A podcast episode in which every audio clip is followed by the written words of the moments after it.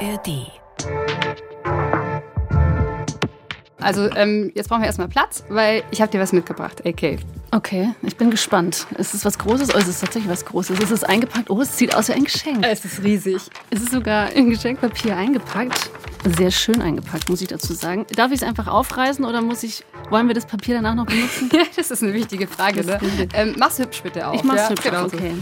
Also, so, es ist, ich würde mal, wie groß ist es? Es ist ähm, größer als DIN A4. Ich habe keine Ahnung, welches Format. Es sieht eigentlich aus. Es könnte ein Gemälde sein, ein leichtes. Es ist ein, hm, es ist ein Kalender. Okay, oh, ein Schwarz-Weiß-Kalender. Nehmen wir mal das Papier ab. Hier weg. München hält den Atem an 2022 von Caroli Pump. Das scheint die Fotografin zu sein. Äh, man sieht auf dem Cover schon mal, äh, ja, München, ne? München und zwar den Marienplatz. Sehr schön in seiner ganzen Kitschigkeit. Ich denke mir immer, es sieht aus wie eine Theaterkulisse, aber es ist ein, ein leerer Marienplatz. Jetzt mache ich mal auf, blätter auf die erste Seite. Okay, wir sind im Januar. Januar ein Blick auf die Feldherrenhalle, den Odeonsplatz. Auch schwarz-weiß, auch leer. Also komplett leer. Äh, interessant, habe ich, glaube ich, so noch nie gesehen. Sollte ich jetzt schon irgendwie mir Gedanken machen, worum es geht. Ähm, Hast du denn eine Idee, was das Thema hinter dem Ding sein könnte? Ich habe noch keine Idee, was das, also das Thema hinter dem. Hm. Vielleicht leer, leere Plätze, Corona, Pandemie, ähm, Einsamkeit. Ich glaube, da hatten wir ja auch ganz viele irgendwie so Bilder, die um die Welt gegangen sind von Venedig, das dann normalerweise von Touristen bevölkert ist und auf einmal dann komplett leer war. Und diese Bilder zu sehen, glaube ich, hat uns alle oder beeindruckt uns alle irgendwie, weil es halt so ungewohnt ist. Also vielleicht geht es irgendwie um, geht's um Einsamkeit. Ich gebe dir mal einen Tipp. Ja.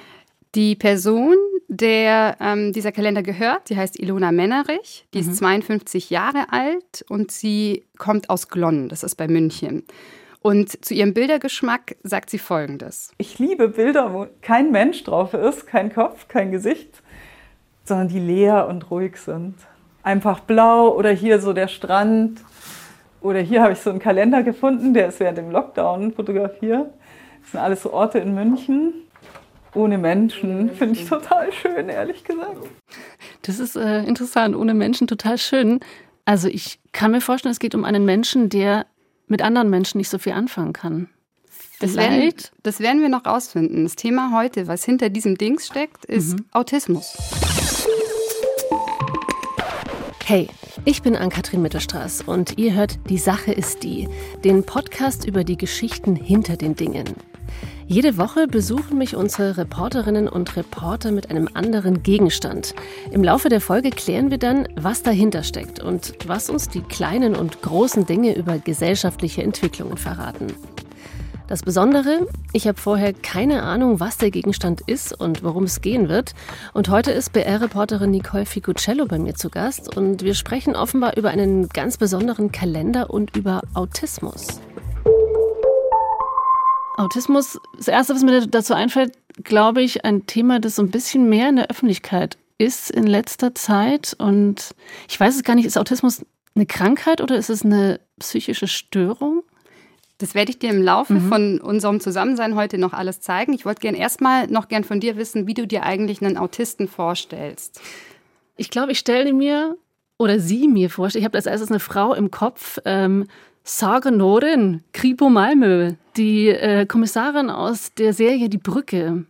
Die ist auch Autistin. Ich glaube, das ist so die erste Autistin, die mir so bewusst in einer Serie irgendwie aufgefallen ist und die ich total faszinierend fand als Figur, weil sie halt mit Menschen überhaupt nicht kann. Also so, da gab es immer so Szenen, wo sie irgendwelche irgendwelchen Angehörigen übermitteln musste, dass irgendwie Tochter, Sohn, Mutter gestorben ist und sie hat es halt so komplett sachlich rübergebracht und dachte sie so, wow, du kannst so eine Nachricht nicht so nebenbei, so beiläufig irgendwie so rüberbringen und genau, also ich glaube, das ist so das Erste, woran ich bei Autismus denke. Wir können ja mal gemeinsam gucken, was der Google-Algorithmus glaubt, wie ein Autist aussieht. Du kannst einfach nur auf die Bildersuche gehen bei Google und Autist eingeben und dann mal so beschreiben, was für Bilder dir als erstes angezeigt werden. Okay, warte mal, also Autist oder Autistin oder Autismus, was google ich? Autist. Ich google mal Autist und schau mal bei Bildersuche.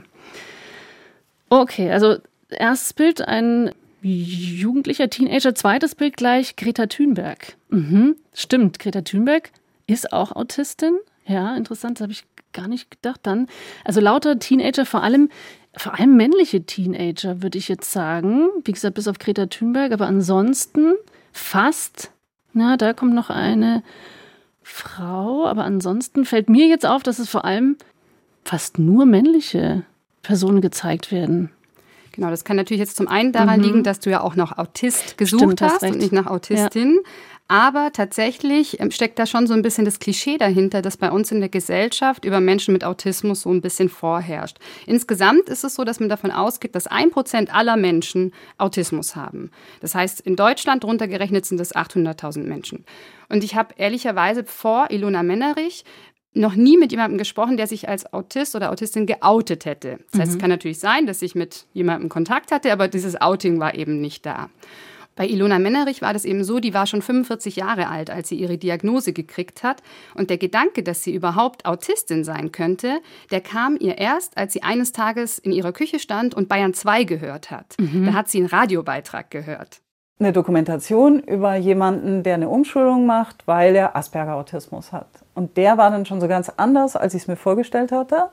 Wie hatten Sie es denn vorgestellt? Naja, jeder hat ja Rainman gesehen und dann dachte man eben, Autisten sind männlich, sprechen nicht viel, sind schwerbehindert. Sag ich jetzt mal so ganz klischeehaft, ja. Genau, und der hat aber gesprochen und hat eben auch so seine Schwierigkeiten beschrieben, dass er diese sozialen Schwierigkeiten hat und eben nicht kognitiv, sondern nur sozial. Und dann dachte ich mir, hm, ja, das trifft's ganz gut. Okay, interessant. Also so, ich, also was sie gerade an Klischees beschrieben hat, dachte ich mir auch gerade, ja, das sind so die Klischees, die ich auch habe. Es war eigentlich erst nach diesem Radiobeitrag, dass die Ilona Mennerich zu ihrer Therapeutin gegangen ist und dann verschiedene Tests hat machen lassen und dann hat sie eben herausgefunden, dass sie Autistin ist. Das heißt, sie war schon in Therapie? Sie war schon in Therapie. Das okay. erzähle ich dir auch gleich alles noch, weil das, der Weg zur Diagnose war ein ziemlich langer bei ihr und das ist auch sehr typisch. Mhm. Genau, also sie hat eben diese Autismus-Spektrum-Störung, die heißt kurz ASS, also man spricht eben von diesem Spektrum. Und bei ihr ist es so, dass sich das vor allem auf ihre Sinneswahrnehmung auswirkt. Das heißt, das Sehen, Hören, Schmecken und Riechen. Ich höre recht gut, aber dafür muss es natürlich relativ still sein. Und ich bin total gestresst, sobald irgendein Grundlärm da ist, dann verstehe ich das Gespräch nicht mehr.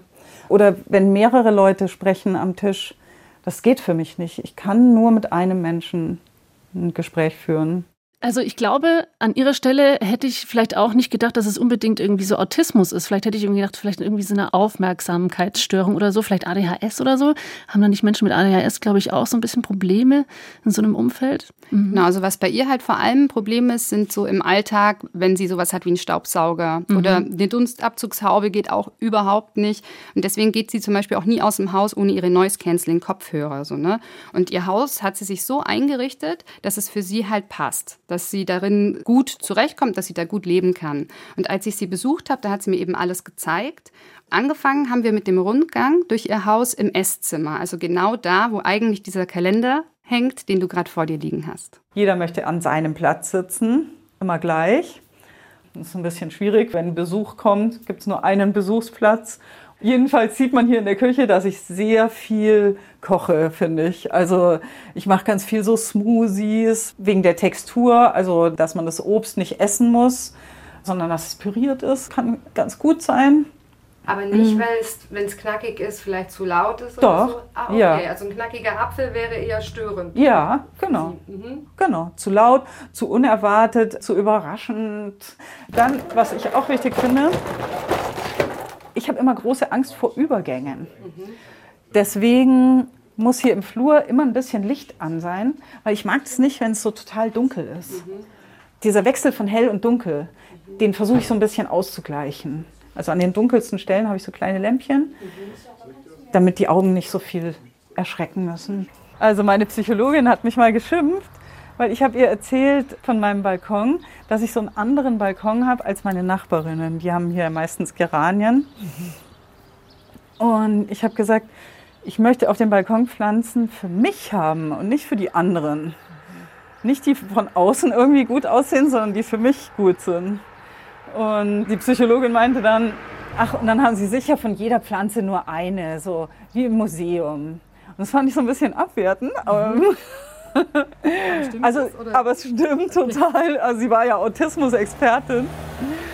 Was mir jetzt gerade sofort aufgefallen ist, es ist echt ganz schön laut, wo die wohnt, oder? Vielleicht klang es auch nur so auf dem Balkon. Also ich verstehe, wenn sie jetzt schildert, wie äh, geräuschempfindlich sie ist, dass die ihr Haus präparieren muss, um nicht irgendwie wahnsinnig zu werden. Sie hat ja auch ganz am Anfang vom Rundgang hat sie ja auch das Fenster zugemacht mhm. und gesagt, damit es leise ist. Also es ist direkt halt an einer schnellen Durchfahrtsstraße gelegen, das Haus, aber drin ist es wirklich leise, sodass sie es gut ertragen kann. Und was mir auch aufgefallen ist, man hat so ein bisschen Stimmen im Hintergrund gehört. Wie lebt Ilona eigentlich? Also hat sie Familie? Nee, also Ilona hat einen 13-jährigen Sohn, der mhm. zur Schule geht und wohnt dann mit ihrem Mann eben noch. Und sie hat auch noch zwei erwachsene Kinder, die aber schon studieren. Also ist eine ganz normale Familienmutter. Sie hat ja mit 45 diese Diagnose erst bekommen, was relativ spät ist tatsächlich. Da war sie schon Mutter von drei Kindern und auch schon verheiratet. Aber wenn sie heute sich so zurückerinnert, dann sagt sie halt, sie weiß eigentlich von Anfang an, sieht sie, dass bei ihr was anders war als bei anderen. Und das hat sie mir gezeigt, als wir zum Beispiel so Babyfotos hat sie mir gezeigt und die sind wir zusammen durchgegangen. Hier zum Beispiel. Also da bin ich auch noch so klein. Ich habe nicht gelacht. Ich habe nicht auf Kommando, also ich bin mir sicher, dass meine Mutter gesagt hat, hier zum Beispiel, das hat meine Omi fotografiert, da bin ich ganz schick angezogen. Und da mache ich so eine komische Grimasse, ja. Und ich gucke praktisch nie her. Aber Ihre Eltern haben da auch nie darüber nachgedacht, dass das, also Sie waren nie als Kind schon irgendwo mal in einem ärztlichen Kontakt, deswegen. Das weiß ich nicht so genau. Ich habe eine Erinnerung dran, dass ich wohl mal in so einem psychologischen Zentrum war. Aber warum, weiß ich leider nicht. Meine Mutter hat darüber gar nicht gesprochen. Und mein Vater hat sich leider das Leben genommen, mhm. als ich sechs war. Mhm. Und ich war bis dahin ganz viel mit meinem Vater zusammen und ich vermute sehr stark, dass er auch Autist war, mhm. weil leider die Selbstmordrate bei Autisten sehr hoch ist. Aufgrund einfach von Unverständnis oder Mobbing oder der wusste natürlich nicht, dass er Autist ist, mhm. klar. Ich meine, das war lange her, der hatte keine Ahnung könnte mir vorstellen, dass mein Vater mich gut verstanden hat und ich mhm. viel mit meinem Vater zusammen war, bis ich sechs war. Das ist interessant, was sie gerade gesagt hat, dass irgendwie ähm, die Selbstmordrate unter Autisten sehr hoch ist. Und was ich auch interessant fand, ist, ist Autismus vererbbar? Also es gibt eine genetische Komponente tatsächlich, mhm. deswegen vermutet sie das eben, dass ihr Vater das auch ganz stark hatte. Und als er dann eben verstorben war mit sechs, dann ist Iluna Männerich in die Schule gekommen und dann waren halt so diese ersten Auffälligkeiten relativ schnell vergessen, weil sie war total gut in der Schule, hat gute Noten mit nach Hause gebracht und das hat dann irgendwie niemand mehr was gemerkt oder was gesagt. Und dann kam eben die Pubertät. Dann ist es wieder so richtig hochgekommen, vielleicht so mit 15, als so die anderen angefangen haben, einfach andere Interessen zu entwickeln. Partys, Gruppe, diese Gruppendynamik und so weiter, wo ich einfach überhaupt nicht mitgekommen bin. Das heißt, Sie haben sich einfach nicht dafür interessiert, dann zu Partys mitzugehen? Doch, ich habe mich schon dafür interessiert. Ich wollte alles ganz normal machen, aber es hat einfach nicht hingehauen.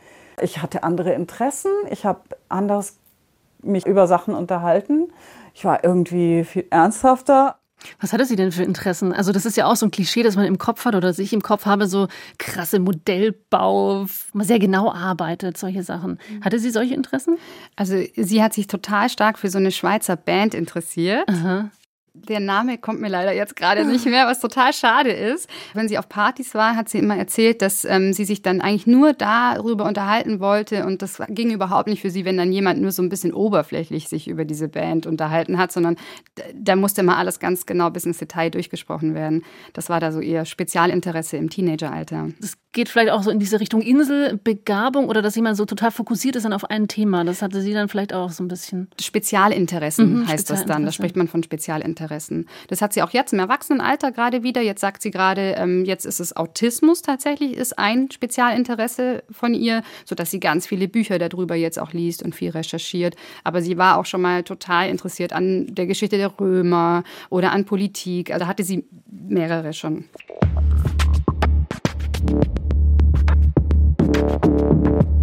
Und wie ist es dann weitergegangen? Also so, so Teenagerzeit, also hat sie gemerkt, irgendwie, sie kommt nicht so richtig mit mit den anderen. Also wie ging, ging das dann weiter mit ihr? Hat sie so einen total klassischen, normalen Lebens- oder was weiß ich, was Karriereweg eingeschlagen, eine Ausbildung oder ein Studium oder so? Wie ging es dann weiter genau. bei ihr? Sie hat ganz normal Abitur gemacht und ist dann an die Uni gegangen und hat auf Lehramt studiert, Deutsch und Englisch und hat während des Studiums dann auch ihre erste Diagnose bekommen. Ich hatte immer wieder so Herzrasen und das konnte sich die Ärztin nicht erklären. Und dann hat sie gemeint, es ist eine Angststörung und damit war ich dann eigentlich ganz lang zufrieden. Also ich fand nicht, dass das 100% passt, aber es war mir dann auch irgendwie egal. Also fand sie, dass die Angststörung nicht passt oder dass der Berufswunsch nicht passt? Weil da habe ich mir nämlich gerade gedacht, oh mein Gott, wenn du Autismus hast und studierst auf Lehramt, mit den Kindern, mit dem Geschrei, das ist doch der komplett verfehlte Weg eigentlich. Das weiß sie da ja dann noch nicht. Ah, ne? Ach, also ja, die Angststörung, mhm. da hat sie bei der Diagnose das Gefühl gehabt, passt nicht so richtig, aber ist okay. Mhm. Und sie hat dann auch noch weitere Diagnosen bekommen, so im Laufe der Jahre, unter anderem auch Depressionen und Hochbegabung war tatsächlich auch eine Diagnose, das ist auch relativ typisch. Und dann eben nach dem Studium ist Ilona Mennerich relativ bald schwanger geworden, hat eben drei Kinder bekommen und geheiratet. Und dann war das Thema im Studium erstmal vorbei, weil so als Mutter kam sie ganz gut zurecht. Also diese Herausforderung, die man vielleicht hat mit drei Kindern oder mit Baby oder so, das war für sie ähm, überhaupt gar kein Problem. Das konnte sie gut meistern. Und dann nach den Kindern will sie dann eben endlich in ihren Beruf als Lehrerin einsteigen. Genau, und dann war ich das erste Mal eben richtig in so einem Schulalltag mit der Klasse und mit diesen ganzen Wechseln und dem Lehrerzimmer und so weiter. Und das ging einfach gar nicht. Ich bin körperlich total durchgedreht. Also ich hatte dauernd so Schweißattacken, Durchfall. Der Arzt hat gesagt, ja, ja, jetzt geben Sie mal noch eine Woche und jetzt geben Sie mal noch eine Woche. Und es ist nicht weggegangen. Ich war die ganze Zeit auf so einem Stresslevel. Ich habe immer nur drei Stunden pro Nacht geschlafen. Und es lag nicht daran, dass ich die Stunden irgendwie nicht halten konnte oder so. Ich wusste es nicht. Das klingt horrormäßig. Und dann kam eben der Tag, an dem sie Bayern 2 gehört hat. Eine Dokumentation über jemanden, der eine Umschulung macht, weil er Asperger-Autismus hat. Asperger, also sagt mir auch was ist, glaube ich, so ein bisschen vielleicht die, die, gängigste Form des Autismus oder so. Auf jeden Fall ist es was, was, glaube ich, auch so in, in, in Serien äh, irgendwie öfter thematisiert wird, dass da halt so ein Charakter ist oder ein Protagonist mit Asperger. Was, was ist da genau die Diagnose oder die Kennzeichen? Also die Autismus-Spektrum-Störung sagt ja schon, es ist ein Spektrum. Mhm. Und an relativ nah an einem Ende ist eben das, was man Asperger-Autismus genannt hat. Das sind dann oft Menschen, die ähm, vielleicht dann so Greta Thunberg ähm, oder was man sagt, Albert Einstein, das hieß früher auch hochfunktionaler Autismus. Also die total intelligent rüberkommen und ne, also mhm. das ist so an einem Ende des Spektrums. Aktuell ist es aber gerade so, dass man da in der Wissenschaft und auch in der Psychotherapie, dass sich da gerade so ein bisschen was ändert, wenn man nicht mehr von hochfunktionalen Autisten Aha. sprechen möchte, weil dann müsste, was ist denn dann das Gegenteil? Ach, stimmt, ja, genau. So, ne? Also das mhm. ist ja auch total abwertend und despektierlich. Deswegen war das eben früher so, dass man das so unterteilt hat. Aber inzwischen spricht man eigentlich von ASS. Das ist eben diese. Spektrumstörung ist und dann sortiert man sich selber halt eben irgendwo da ein, beziehungsweise wird einsortiert ja. von. Und, und Ilona hat dann in dieser Dokumentation von Asperger gehört. Was war das für sie? Hat sie dann sofort, ist sie, keine Ahnung, zu ihrer Therapeutin gegangen, hat gesagt, habe ich auch Asperger oder wie war das dann? Sie ist dann hin eben und hat dann den Verdacht geäußert, ob das nicht sein könnte, dass sie das hat. Und daraufhin hat dann die Therapeutin eben verschiedene Tests gemacht. Das geht auch so ein paar Monate und hat dann wirklich innerhalb desselben Jahres eigentlich noch, hat sie dann eben erfahren, dass sie tatsächlich auch Autistin ist. Und an dem Moment, wo sie das eben erfahren hat, da erinnert sie sich auch noch ganz genau dran. Es war ein Brief, den ich bekommen habe und in dem Moment habe ich versucht, den Stress klein zu halten und mir gedacht, das ist mir egal, wie es ausgegangen ist. Ich habe mich schon sehr gefreut, dass sie es auch so sieht und dass ich eben endlich mal nicht spinne sozusagen mit dem, was ich vermute, sondern dass jemand Kompetentes auch so sieht. Das kann ich mir vorstellen, dass es eine Erleichterung war und auch eine, eine Bestätigung irgendwie. Und vielleicht so ein bisschen so einen Lösungsweg aufgezeigt hat, weil ich meine, also Autismus kann man ja, glaube ich, nicht, kann man nicht heilen oder sowas.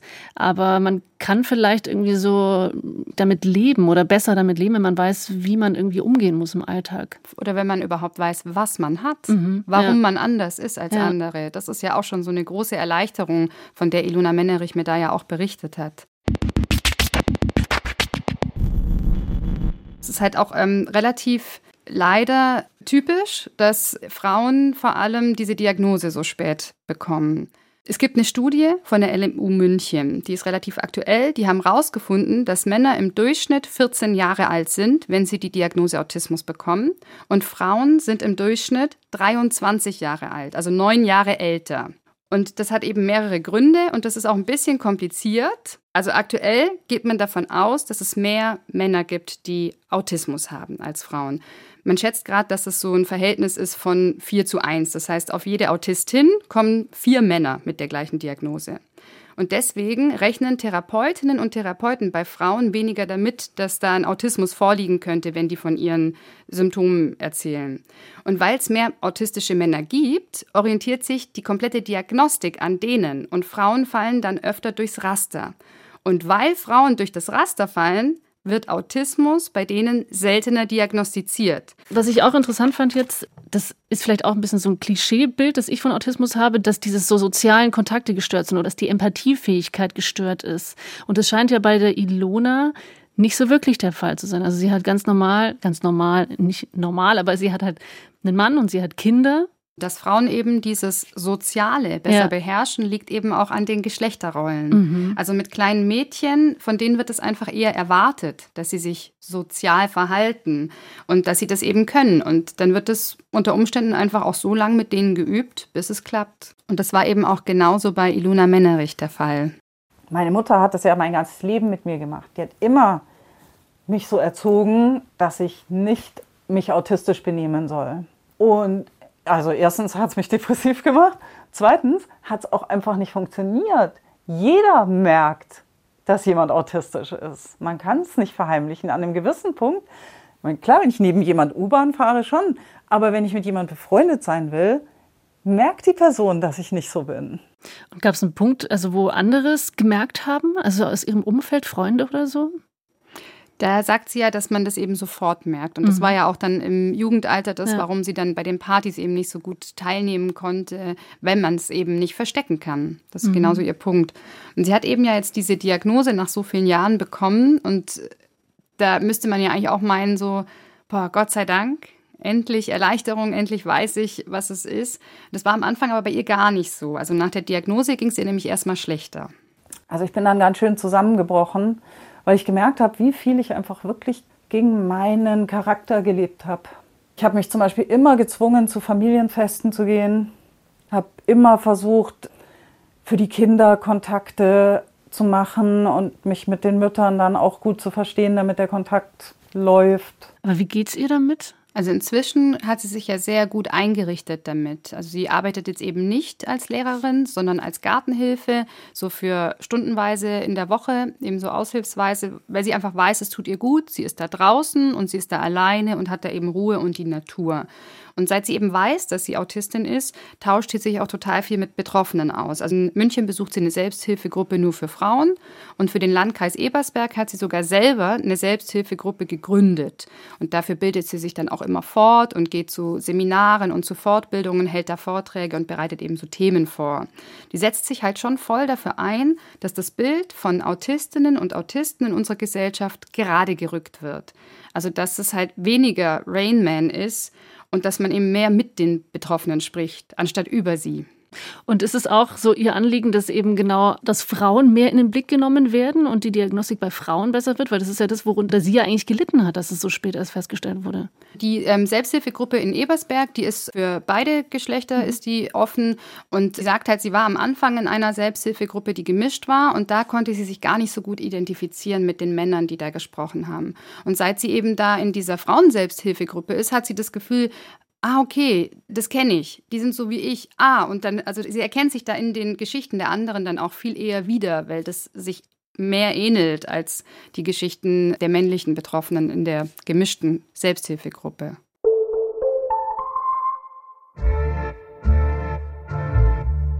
Tatsächlich fand ich eben total interessant diese Punkte, dass man mit Betroffenen spricht und nicht über sie. Wenn mir das so ein bisschen bekannt vorkommt, so aus der LGBTQI-Bewegung oder auch aus der Antirassismus-Bewegung raus. Und da gibt es eben total viele Anknüpfungspunkte. Und man spricht da auch von der Neurodiversitätsbewegung. Ich weiß nicht, ob du das schon mal gehört hast. Nee, noch nie gehört. Da geht es darum, dass man eben nicht sagt, dass jemand normal ist, sondern der ist dann eher neurotypisch mhm. und jemand, der der Norm nicht entspricht, der ist neurodivers. Und hinter dem Ganzen steckt, das ist das Schlagwort Autistic Pride. Okay, auch noch nicht gehört, ehrlich gesagt. Ilona kann das gut erklären. Autistic Pride ist halt einfach, dass man sich nicht schämt, Autist zu sein, sondern stolz ist, Autist zu sein. Und dass man Autismus eher so als eine Minderheit definiert und natürlich nicht als eine Krankheit. Also eine Krankheit ist es ja sowieso nicht. Aber eben halt auch nicht als ein Defizit, sondern als eine andere Art zu funktionieren. Neurodivers. Und da stehe ich an sich total dahinter. Also es ist ja auch so, dass zum Beispiel Homosexualität wurde ja früher auch als psychische Störung definiert. Ist noch gar nicht so lange her, dass es rausgenommen wurde aus dem Katalog der psychischen Störungen. Und genauso ist es ja bei Autismus auch. Und man kann sehr wohl sagen, dass der größte Teil unserer Probleme aus der sozialen Behinderung kommt. Also dadurch, dass wir eben abgelehnt werden von der Mehrheit oder dass man uns nicht so gut kennt. Und wenn das weg wäre, dann könnten wir ganz glücklich sein. Also die meisten Autisten sind ja, wenn sie allein sind, ganz glücklich. Da sieht man ja schon, dass eben ein großer Teil der Probleme aus dem sozialen Umfeld oder aus der Gesellschaft kommt. Ja, das spielt es schon durch, dass sie halt irgendwie das Gefühl hat, mehr Verständnis aus dem sozialen Umfeld, aus der Gesellschaft würde ihr auch helfen und anderen Autisten und Autistinnen. Was erhofft sie sich denn? Ich zeige dir jetzt mal was. Ja. Die Autistic Pride Bewegung ähm, okay. hat nämlich auch eine Flagge und die habe ich dir mitgebracht, dass du die mal anschaust. Ah, also es ist eine Regenbogenflagge, wie auch bei der LGBTQI-Plus-Bewegung, aber ein, ist es ein Unendlichkeitszeichen, diese liegende Acht? Was bedeutet die? Die steht eben für dieses Spektrum. Genau, also diese Neurodiversitätsbewegung oder eben auch der, die Autistic Pride-Bewegung, die ähm, orientiert sich ganz stark eben an den anderen Bewegungen. Also es gibt zum Beispiel auch einen Autistic Pride Day, das ist der 18. Juni und der liegt natürlich im Pride Month. So, ne? mhm. ne? Das ist ja der Juni. Oder sie sprechen auch, wenn sie davon reden, dass, es, dass sich jemand outet, dann schreibt man das auch mit AU, so wie Autismus, ah, ein okay. Outing. Mhm. Genau, und zu dem Pride Day habe ich Ilona Mennerich eben auch gefragt, wie sie dazu steht. Ich poste da immer mal wieder was, aber das spielt jetzt für mich nicht so eine große Rolle. Also ich versuche irgendwie das ganze Jahr über einfach zu sagen, ich bin Autistin bei jeder Gelegenheit, beim Arzt oder so. Und ich finde es auch super, wenn andere das machen, damit wir einfach bekannter werden und alle möglichst ein oder zwei Autistinnen kennen und sagen, die sind nicht so komisch. Genau, und ähnlich wie eben bei diesen anderen Bewegungen sind auch Autistinnen und Autisten jetzt keine homogene Gruppe. Also es gibt die, die Autistic Pride feiern und es gibt aber auch kritische Stimmen. Es gibt aber auch so ein paar Sachen, da sind sich eigentlich alle ziemlich einig. Ich finde es ganz schlimm, dass Autismus teilweise richtig als Schimpfwort benutzt wird.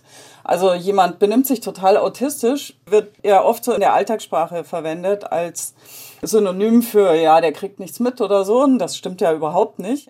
Ja, vielleicht, ich überlege gerade, ob ich bestimmt auch schon mal über jemanden gesagt habe, der hat autistische Züge, was ich jetzt, also ich habe auch in der Familie Angehörige, wo ich sagen würde, okay, habe ich mir schon mal gedacht, hat vielleicht autistische Züge oder mhm. so. Das mhm. sagt man manchmal so schnell ja, genau. daher, ne? ohne dass man dann so richtig dahinter ja. steigt, was es eigentlich bedeutet. Also ist es eine Krankheit?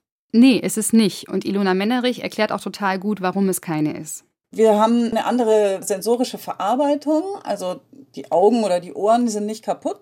Die sind vielleicht empfindlicher oder unempfindlicher. Das ist bei jedem Autisten anders und bei jeder Autistin. Und ja, das hat Vor- und Nachteile, das ist aber einfach so. Und jeder Mensch ist ja irgendwie, also ich würde es eher als Charakter bezeichnen. Genau, es ist eben einfach nur anders als die Mehrheit und daran ist nichts Schlimmes. Man muss nicht wie die Mehrheit sein. Die meisten Autisten oder ich glaube alle Autisten verarbeiten eher so kognitiv eben. Also für uns sind die Probleme das Soziale. Wir können mit dem Sozialen nicht so viel anfangen und mit Gruppen, aber mit Systeme und Muster und so, das können wir alles gut. Und schriftliche Informationen verarbeiten oder wissenschaftliche Informationen verarbeiten, das können wir gut. Deswegen ist natürlich IT oder Computer eine Branche, die uns nahe liegen kann, weil der Computer hat ja auch keine soziale Intelligenz, ja.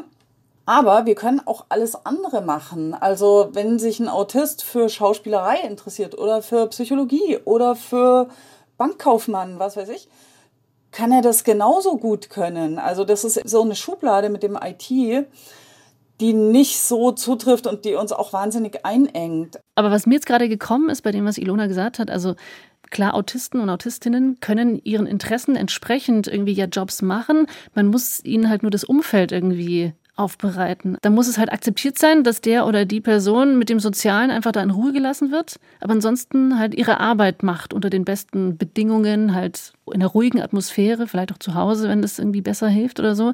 Also da müsste vielleicht irgendwie die Arbeitsgesellschaft so ein bisschen offener werden. Das sieht Inuna Mennerich genauso wie du. Ich fände es besser, wenn es allgemein so vom Arbeitsamt so einen Coach gäbe, der den Autisten so ein bisschen an der Hand nimmt beim Übergang ins Arbeitsleben und der auch die Firma so ein bisschen informiert, dass man den Autisten nicht so erschrecken soll, nicht so rausreißen aus seiner Arbeit oder dass er vielleicht nicht mit in den Biergarten gehen möchte und deswegen trotzdem ganz okay ist als Kollege. Das ist eben so, dass nicht nur bei der Arbeit, sondern auch privat kann das manchmal von Vorteil sein, wenn man Autismus hat. Das hat Ilona Mennerich selber festgestellt bei ihrem 13-jährigen Sohn, der eben auch Autist ist. Und da gab es eben eine Situation, dass er wohl gemobbt wurde in der Schule. Und das hat sie mir erzählt, wie sie da dahinter gekommen ist. Ich kann mich völlig reinversetzen, was er für ein Stresslevel hat. Und das ist auch sehr gut, weil der ist schon noch, also der möchte gar nicht sagen, wenn ihn was stört. Der musste zum Beispiel mal die Klasse wechseln, weil er gemobbt wurde. Das kam nur raus, weil ich das an seinem Körper gemerkt habe. Also, das ist jetzt auch nicht so mystisch, ja. Er hat halt gesagt, er hat Bauchweh oder er hat immer so Fäuste gemacht. Und ich habe halt die ganze Zeit versucht zu verstehen, was es ist, aber man kann da nicht fragen. Also ich habe schon auch mal gefragt, hätte er niemals gesagt, ich werde in der Klasse gemobbt, ja. Das wäre ihm nicht über die Lippen gekommen. Irgendwann war dann halt der Moment da, wo ich mir total sicher war, dass es von der Schule kommt und dass es auch von der Klasse kommt. Und dann habe ich gesagt, also wirklich ohne ihm Druck zu machen, wenn du die Klasse wechseln könntest, würdest du das gerne machen? Und dann hat er ja gesagt. Und dann war es klar, weil ich meine, wenn ein Autist die Klasse wechseln möchte, ein Autist, der ja total immer das Gleiche will, dann heißt das total viel, ja. Aber da hatte natürlich der Sohn das Glück gehabt, dass er so eine verständnisvolle Mutter hat, die eben diese Symptome oder diese Situation versteht oder so zumindest lesen kann. Und sich auch selber so reinfühlen ja, kann. Genau. Ne? Ich meine, wer hat es also schon irgendwie, stelle ich mir sehr schwer vor für jemanden, der halt irgendwie sich vielleicht auch gar nicht auskennt.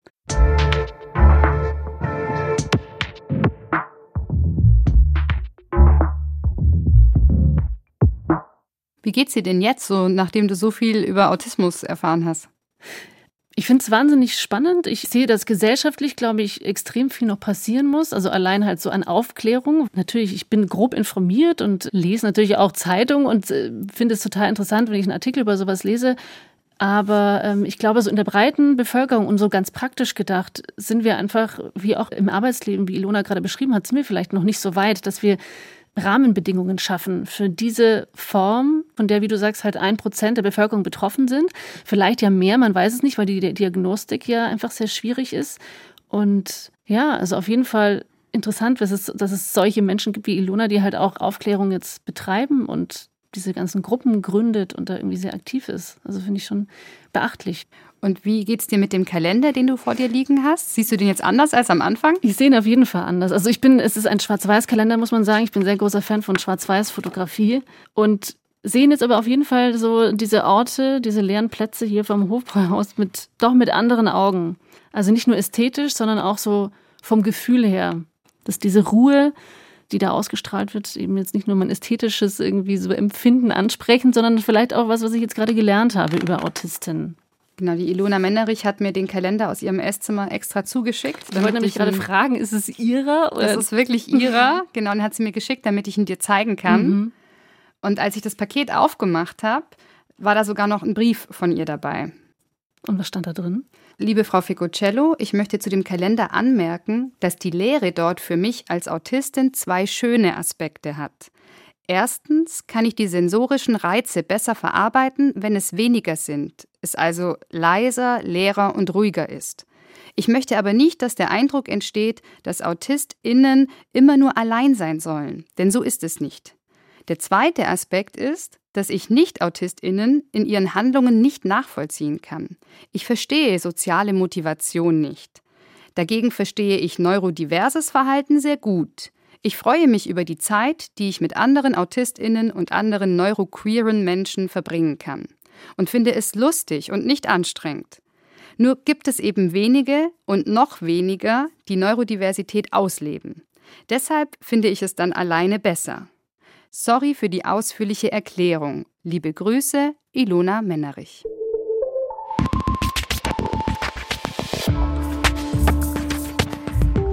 Das war Die Sache ist die, der Podcast über die Geschichten hinter den Dingen. Ich bin Ann-Kathrin Mittelstraß und ich bedanke mich bei allen, die mit uns für diese Folge gesprochen haben. Reporterin war Nicole Ficucello, Redaktion Thomas Kretschmer, Ton und Technik Roland Böhm, Sounddesign Dagmar Petrus. Und ich habe da noch einen Podcast-Tipp für euch. Bei 1 plus 1 Freundschaft auf Zeit. Da treffen jeden Monat zwei verschiedene Promis aufeinander und versuchen, beste Freunde zu werden. Die Promis, die podcasten dann einen Monat lang jeden Mittwoch miteinander, lernen sich kennen, diskutieren, labern und spielen und am Ende zeigt sich, bleiben die beiden in Kontakt oder war es doch nur eine Freundschaft auf Zeit? Und dann ist auch schon wieder das nächste Promi-Duo dran. Also wie eine Dating-Show, nur mit Freundschaft und mit Promis. 1 plus 1 Freundschaft auf Zeit ist ein Podcast von SWR 3, produziert von Mit Vergnügen und es gibt ihn in der ARD Audiothek und überall, wo es Podcasts gibt. Genauso wie unseren Podcast. Die Sache ist die. Das ist eine Produktion des Zündfunks vom Bayerischen Rundfunk. Wir freuen uns riesig, wenn ihr uns abonniert, weiterempfehlt und auch über euer Feedback an zündfunk.br.de. Komm, wir schauen mal noch mal ganz kurz, wie diese Band heißt. Ähm, was google ich? Schweizer Band? Schweizer Band. Weißt du von wann ungefähr? Das muss in den 80ern gewesen sein. 13 Schweizer Bands, die du auf dem Schirm haben solltest. Warte mal. Oh from, from Kid? Nein, nein, nein, nein, nein, nein. Mrs. Das ist ein Wort. Ein Wort. Ein Wort. Ähm, oh Gott. Faber? Nee, das ist zu jung. Fai Baba? Nee. Ah, nee, scheiße. Okay. Ah, wie heißt, vielleicht hier, wie heißt eine bekannte Schweizer Popband? Ähm, das sind lauter. Such mal Schweizer Band 80er. Schweizer Band. Da 80er. kommt schon was. Ups. Schweizer Band. Hits und Raritäten. Warte, okay, Hits und Raritäten klingt doch gut. Klicken wir mal da drauf. hm. Alle akzeptieren, ja. Oh Mann! Nöggi, Spahn, Peter Reber, Yellow? Yellow! Yellow, ja. Yellow, okay. Yellow. Yellow. Kenne ich nicht. Mal, kenn ich nur vom Namen? Yellow. Yellow Band. Ein Yellow. Schweizer Musikduo. Dieter Meier und Boris Blank. Das Wort Yellow ist ein Wortspiel von Dieter Meier und steht für I yelled hello, ein gebrülltes Hallo. Ja, okay. okay. Standing at the machine every day for all my life. I'm used to do it and I need it. It's the only thing I want is just to rush. Push. Cash.